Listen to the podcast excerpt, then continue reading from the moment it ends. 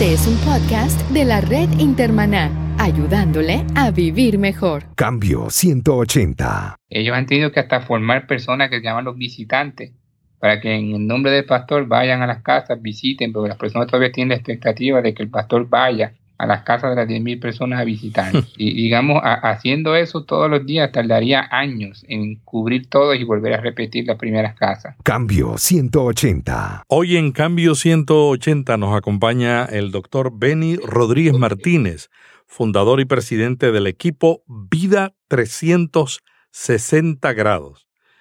Benny se dedica a equipar, motivar y restaurar a pastores, líderes de iglesia, en Puerto Rico y en todo el mundo. Reside en la ciudad de Orlando, en el estado de la Florida.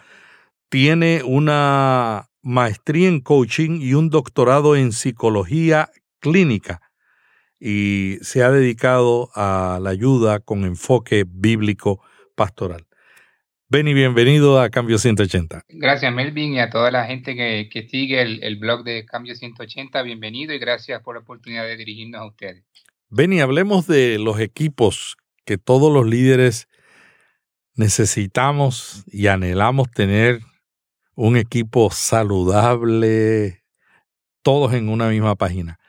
¿Cuáles son las características claves de un buen equipo? Eh, bueno, cuando hablamos del concepto de equipo, primero debemos entender que un equipo o trabajar en equipo es la sumatoria de grandezas individuales. Vamos a ponerlo de esa forma. Es la sumatoria de lo que cada miembro del equipo hace bien y el valor que agrega a, la visión y, al, esfuerzo que todo el mundo está haciendo. O sea que cada uno tiene que traer algo diferente en esencia sí, va a depender del rol de, que esa persona está ocupando y, de la visión que se está siguiendo. Porque si tú traes una visión diferente a la, visión central, vas a crear división, ¿no? Dos visiones. Yo estaba una vez en una junta directiva donde todos tenían la misma, la misma contribución. Todos eran gente de oración. Y llegamos a la conclusión de que sí necesitamos gente que cuando estemos en un problema grande digan, hermanos, si se nos ha olvidado, porque siempre la oración es importante, pero que nos detengan y digan, hermanos, vamos a detenernos aquí, vamos a orar. Vamos, o sea, necesitamos esa clase de gente. Pero también necesitamos gente que, que, piense fuera del tarro, gente que esté con diferentes contribuciones. Por ejemplo, en las sociedades bíblicas, las juntas directivas, yo siempre les recomiendo, es bueno que hayan pastores, es bueno que hayan laicos. Es más, yo le digo, es bueno que hayan sacerdotes o, líderes de la Iglesia Católica, porque nosotros queremos a la Iglesia Católica leyendo la Biblia. Claro. Y queremos, y necesitamos jóvenes. ¿Cómo nosotros vamos a servir a los jóvenes si no tenemos gente? Están presentes, claro. O, no tenemos mujeres, porque ese es otro, otro, otro, otra carga en la iglesia, ¿no? A veces pensamos que Dios solamente usa a los varones, ¿no? ¿Cómo podemos lograr esa eh, formar una junta directiva, un liderazgo que traiga diferentes contribuciones y que trabajen armónicamente? Eh, bueno, la número uno, eh, cada equipo por esencia tiene un líder o, algún líder de turno que puede cambiar, ¿no? ese líder tiene que tener una, una, clara visión de que, digamos, en la diversidad está la riqueza. siguiendo modelos que encontramos en la Biblia, mismo Jesús nos da un buen ejemplo de cómo él escogió su, sus personas. Fíjate interesante, Melvin, que él llamó, convocó 70, escogió 12, intimaba con 3, se quedó con uno. Entonces tenía diferentes niveles de, de relacional, más aún así, si tú miras los perfiles de los 12, eran totalmente diferentes unos al otro, al punto de que había hasta un traidor en medio de ellos. Entonces, algunos que estaban cerquita del, del recostado del pecho, hay otros que cortaban orejas, hay otro que lo traicionó, hay otro que era eh, médico, hay otro que era diferentes tipologías, diferentes pescadores, otros carpinteros, otros sembradores. Y por tanto, la, la número uno, diversidad es importante dentro de los equipos. Pero más que la diversidad, yo te voy a decir otra, es la inclusión. Es cómo hacer que la diversidad funcione. Entonces muchas veces, a veces no tenemos la conciencia de la diversidad y algunos que la tienen, tienen el, siguiente desafío, es que cómo hacer que la diversidad funcione, how to make the mix work, cómo hacer que la mezcla funcione. Entonces, ahí es que está la riqueza de, que cada uno de los miembros del equipo conozca cuáles son sus fortalezas y también conozca cuáles son sus, sus áreas que están en desarrollo. Y de esa manera permitir que mi fortaleza agregue valor al equipo y al mismo tiempo dejar que las fortalezas de otros complementen las áreas que todavía yo estoy desarrollando. ¿Y qué, ¿Y qué sucede? ¿Cómo uno maneja cuando en el equipo hay gente que trae fortalezas que son, que traen una buena contribución, pero que chocan continuamente. Eh, bueno, eh, eh, eso siempre va a pasar, esa es la naturaleza de, trabajar en grupos y en equipo. El detalle es que la, el choque no traiga división y sí traiga pensamiento, digamos, el modelo dialéctico, ¿no? Tesis, mm. antítesis, síntesis. El, problema es que muchas veces nos quedamos en, en la competencia entre tesis y antítesis, ¿no? Eh, cuál de las dos voces es más fuerte y el líder no conduce un proceso a extraer las dos, la, esencia de las dos fortalezas y crear una fortaleza mayor. Mm. Así que eh, en, esencia la, la, la, la, estrategia del líder siempre tiene que ser a, digamos, extraer lo mejor de cada líder, eh, traer el punto, el punto fuerte de la conversación y, dejar en claro de que la conversación siempre tiene que ser en, cuestión de, dirigir y de completar o de cumplir una visión. Por eso dice en inglés, there's no I in team. No, no hay un yo en cuando hablamos de equipo, ¿no? Entonces la, la esencia entonces es que tengamos que no soy yo y el resto, sino que somos nosotros.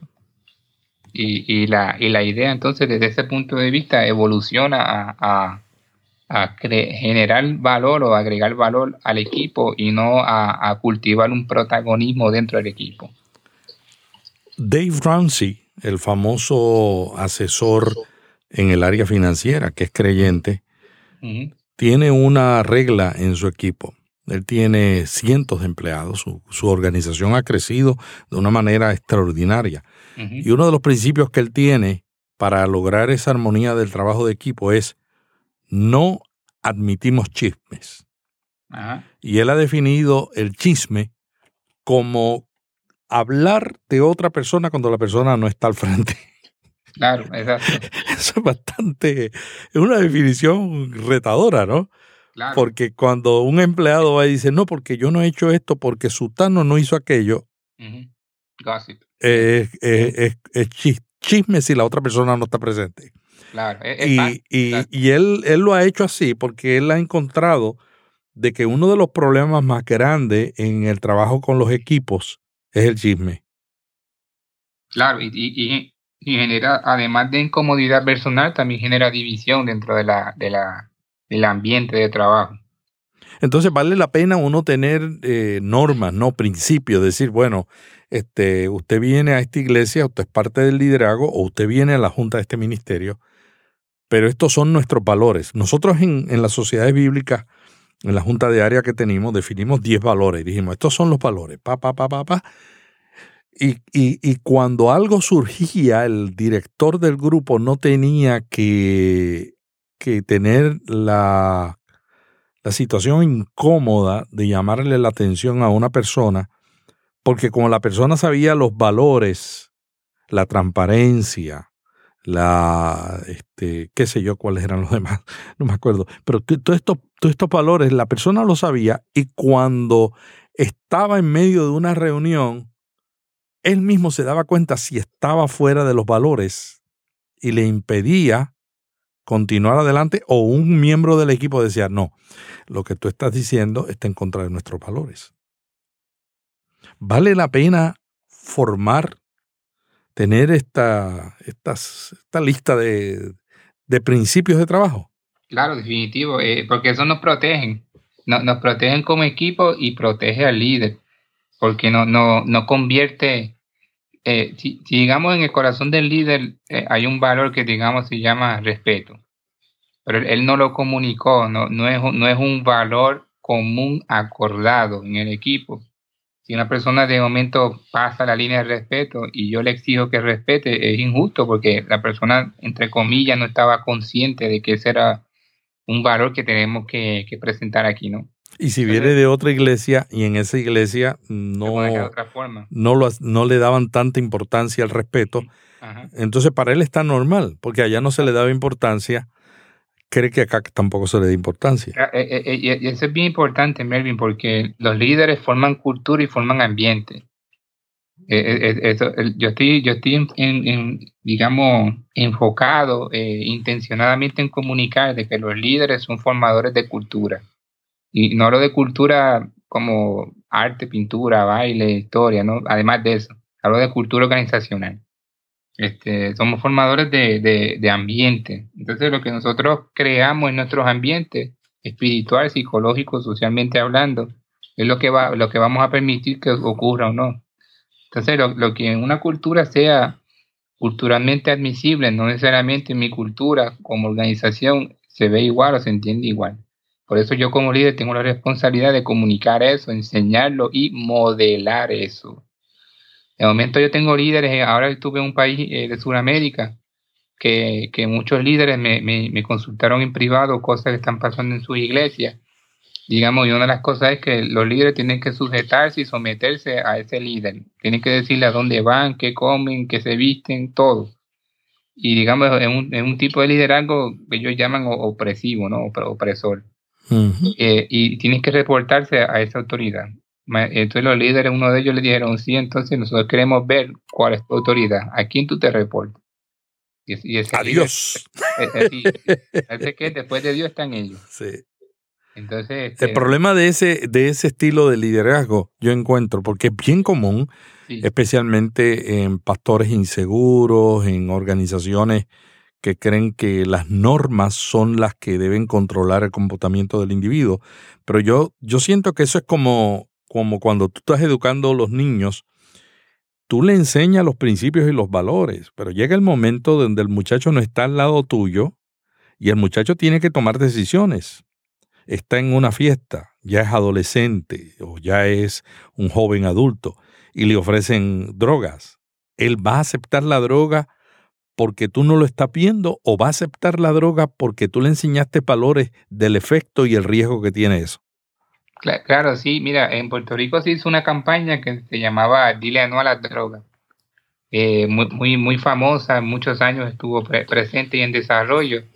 Eh, el, el, detalle es el siguiente, que eh, eso está bien, estoy totalmente de acuerdo con eso, pero digamos que esa es la mitad de la campaña. La, la, la, otra mitad es, digamos, enseñarte a qué sí le puedes decir que sí. Dile no a la mm. droga, dile no a la droga, pero dile sí a qué. Entonces, ¿por, ¿por qué? Porque número uno, no estamos, estamos defensivos en contra de algo, pero no estamos atacando las alternativas saludables, ¿no? No estamos mm. llevando, conduciendo a la gente a, alternativas saludables. Y segundo, nuestra mente por diseño no, no funciona con los no, funciona, mm. con, funciona con dirección. Pues, por ejemplo, tú le dices a la persona, no mires hacia abajo, ¿qué hacen? Si yo, yo, le digo ahora mismo a Melvin, no pienses en un caballo blanco. ¿En qué pensaste?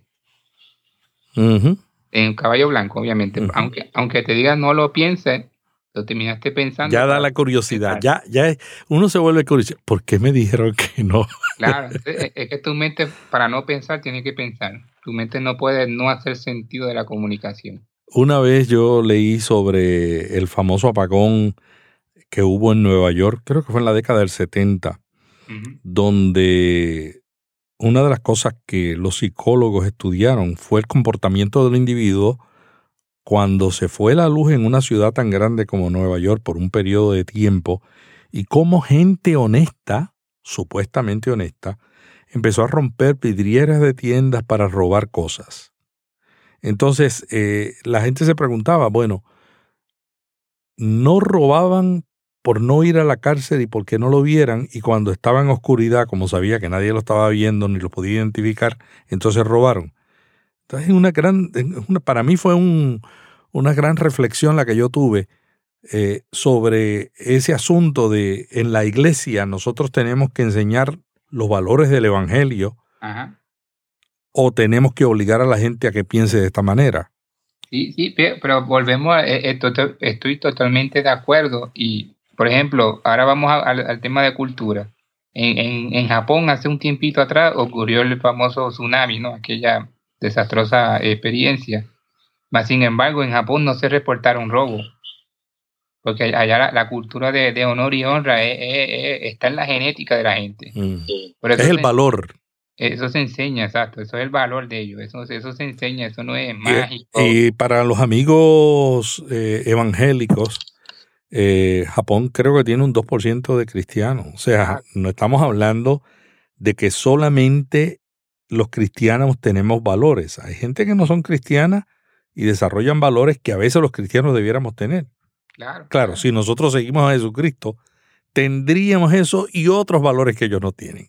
Claro, definitivo. Este, y, hay unos aspectos ¿no? de, salvación, de convicción del alma que, que, que, solamente se adquieren con la experiencia de Jesucristo. No, no obstante, eh, por, por el hecho de que, digamos, no sean cristianos, no, no podemos asumir que no tienen valores que sean hasta compatibles con los cristianos, ¿no? o ellos le llamarán de otra forma, pero sí, sí, el punto es que la cultura, los líderes, la, la historia, la forma en que se comunican los valores van formando digamos, genéticas culturales, ¿no? los, los, códigos de comportamiento que, que esa cultura o ese ambiente permite que se practiquen en ese contexto. Y, y, eso, eso se enseña, eso no se transfiere con las manos, eso no, se, no, se, no solo se predica, eso se enseña, se intenciona y se modela. Y, y, ese es un, gran factor si estamos hablando de liderazgo y equipo que tiene que estar presente. ¿Y cómo, eh, podemos, cómo podemos desarrollar esos valores en un equipo de trabajo en la iglesia o en un ministerio, ¿lo decide el líder? ¿Los, ¿Lo decide la comunidad del liderazgo? O sea, ellos contribuyen a esa definición. ¿Cuál es tu experiencia? ¿Qué tú recomendarías? Mira, yo, usualmente lo he visto que el, líder central recibe y va diseñando los valores que, se van definiendo. Pero el líder tiene que escuchar, ¿no? Claro, claro. Eh, por, eso digo que eh, ¿cuál, es el doble ángulo aquí? Que si yo propongo, por ejemplo, los valores de esta organización eh, van a ser transparencia, respeto y comunicación. Entonces, digamos, si yo los comuniqué, yo, yo ya yo eh, comuniqué o, transmití mi expectativa, pero al mismo tiempo yo creé la expectativa en las personas de que lo quieren ver en mí también. Claro, y eso, y le voy a decir una cosa, la experiencia que yo he tenido es que cuando un líder se mete a definir los valores, tiene que tener mucha oración porque la gente va a esperar que eso que él está diciendo se cumpla también en su vida. Yo, yo, tenía un profesor de educación física, Melvin, en la, en la escuela intermedia, que, que, por razón de ética omito su nombre, ¿no? Eh, no obstante, eh, este profesor era extremadamente sobrepeso, unas 300 y pocas libras de peso. En kilos era unos 155 kilos aproximadamente. Eh, él daba su clase debajo de un árbol, en una sombra, sentado en un banco, eh, eh, con una Coca-Cola en la mano y, y, gritándonos desde allá que corramos y hagamos jumping jacks. ¿Y, qué, qué, era la clase que daba? Educación física. entonces es bien difícil creerle a un líder que, que, no representa lo que me está exigiendo. Claro. Hagan lo que yo diga o no hagan lo que yo hago. Exacto, exacto. Eh, si hagan la teoría, no, no en la práctica. Entonces, eh, de Robert Frost, que fue un escritor norteamericano muy famoso, decía Robert Frost, decía, si no hay lágrimas en el escritor, no habrá lágrimas en el lector. Mm. Entonces tenemos que, y, y, cuando tú modelas y cuando estás viviendo los principios, no va, no va a tener ni que predicarlo, la, la gente lo va a discernir, lo va a recibir más fácilmente inclusive ponte en el lugar de la persona y vas a entender mejor su comportamiento. Ajá, así mismo. Que, es, que, a mí esto es fascinante, Benny, porque yo encuentro que las iglesias pasamos por diferentes etapas, ¿no? Por ejemplo, cuando un pastor comienza una iglesia pequeña, tiene 50 personas, tiene 100, el estilo de liderazgo es diferente, el tipo de líder que tiene es diferente. Eh, luego cuando llega a 200, 300, se dice que la iglesia promedio en Estados Unidos es de 200 personas. Cuando llega a 300 ya empieza a tener líderes en todas las áreas. Pero cada uno de esos líderes que trae su carga, que trae su historia, que trae su manera de trabajar, su manera de pensar, le, presionan al pastor para un cambio en su función de líder. Y si el pastor no cambia, entonces puede quedarse ahí en esa etapa, ¿no? Claro, sí, sí, y es bien importante que con cada etapa y con, el crecimiento también tiene que eh, haber eh, una nueva definición de roles y responsabilidades. Por ejemplo, eh, antiguamente en, en, los 1940, 50, 60, en, en la iglesia tradicional, las personas esperaban que el pastor visitara a las personas en su casa, tomara su café o si estaba enfermo fuera, fuera a la casa de ellos. El mejor pastor era el que visitaba a la gente en la que visitaba, que andaba, el que estaba todo el día caminando en las calles. Y en algunos países y ciudades todavía se ve ese modelo. No obstante, en muchas realidades de otras iglesias eso ni, es posible ni a veces ni es, ni es seguro para el pastor. Entonces son, son cosas que tenemos que atemperar, ¿no? Tenemos que entender en, los tiempos y contexto actual, cómo la expectativa de la gente se, se alinea a la capacidad de delivery, de entrega y funciones que el pastor debe tener en esa cultura y con el crecimiento. Yo acabo de venir de, de, estar en una iglesia que tiene más de 10.000 personas, desde una, desde una tradición bien interesante, donde ellos han tenido que hasta formar personas que se llaman los visitantes, para que en el nombre del pastor vayan a las casas, visiten, porque las personas todavía tienen la expectativa de que el pastor vaya a las casas de las 10.000 personas a visitar. y digamos, haciendo eso todos los días tardaría años en cubrir todo y volver a repetir las primeras casas. Entonces son, expectativas que hay que comunicar y entender de que la gente eh, eh, exige de cierta forma que a veces no son realistas o reales a la, a la, a la, a la a los cuidados que el pastor va, a tener, porque también con el crecimiento de una iglesia también viene mayor, una cantidad mayor de líderes, mayores responsabilidades financieras, por ejemplo, la iglesia creció, tuvimos que construir un nuevo templo o alquilar un lugar más grande, por tanto la renta aumenta, eh, tenemos que sufragar, ¿no? cubrir los gastos de otra forma. O sea, son otras pesos, otras responsabilidades, otras preocupaciones que aumentan el cual también el líder tiene que cubrir y, saber cómo estrategizar ¿no? Esa, ese resultado esperado. Don Félix Castro, quien fue pastor ya fallecido de la Iglesia Bautista de Carolina en Puerto Rico, una vez me contó una historia que, que, a mí me enseñó. Yo respetaba mucho y lo respeto todavía, aunque ya falleció, a don Félix porque era un líder extraordinario y un pastor excepcional. Y don Félix una vez me contó la historia de que vino una muchacha ya cuando la iglesia tenía miles de miembros. Vino una muchacha y dice, pastor, yo quiero que usted me case. Me dice, ¿de qué iglesia tú eres? Pastor, yo soy de aquí. Yo me bauticé aquí. Yo he estado, yo nací en esta iglesia. Y él me contó de que el dolor más grande que él sintió es el dolor de la etapa donde había llegado a la iglesia, donde ya él no tenía el tiempo que, y, la intimidad y la relación para conocer a todo el mundo en la iglesia. Y eso le demostró que él tenía que desarrollar su estilo de liderazgo en otra manera. Los líderes son, etapas, ¿no? Son etapas. Ahora, ¿cómo uno maneja esas etapas? Yo diría, yo diría también, Melvin, que eh, digamos que las mega iglesias de 10, 15 mil, 20 mil personas en un solo lugar es también un modelo. Porque hay iglesias que en Estados Unidos han crecido muchísimo eh, que podemos mencionar varias, pero ellos no creen, ellos, ellos tienen un modelo diferente. Cuando lleguen a, una, a una capacidad de, digamos, mil, 1500, 2000 personas máximo, ese es el máximo que va a tener un campus. Sí. Y de ahí en adelante se abre otro campus con una atención especializada, con la misma visión, mismo todo, pero para ese grupo, para el cuidado de esas personas en ese, en ese tamaño. ha habido, ha habido mucho, mucha discusión sobre estos modelos porque la gente quiere un toque personal. La verdad, la verdad, eh, Berin, yo no sé si tú piensas lo mismo que yo pienso, pero yo he llegado a la conclusión, lo digital nos ha acercado a lo lejano y nos ha alejado de lo cercano. Así es, así es. Entonces, la gente, en el fondo, en el fondo, la, la gente lo que quiere es una relación.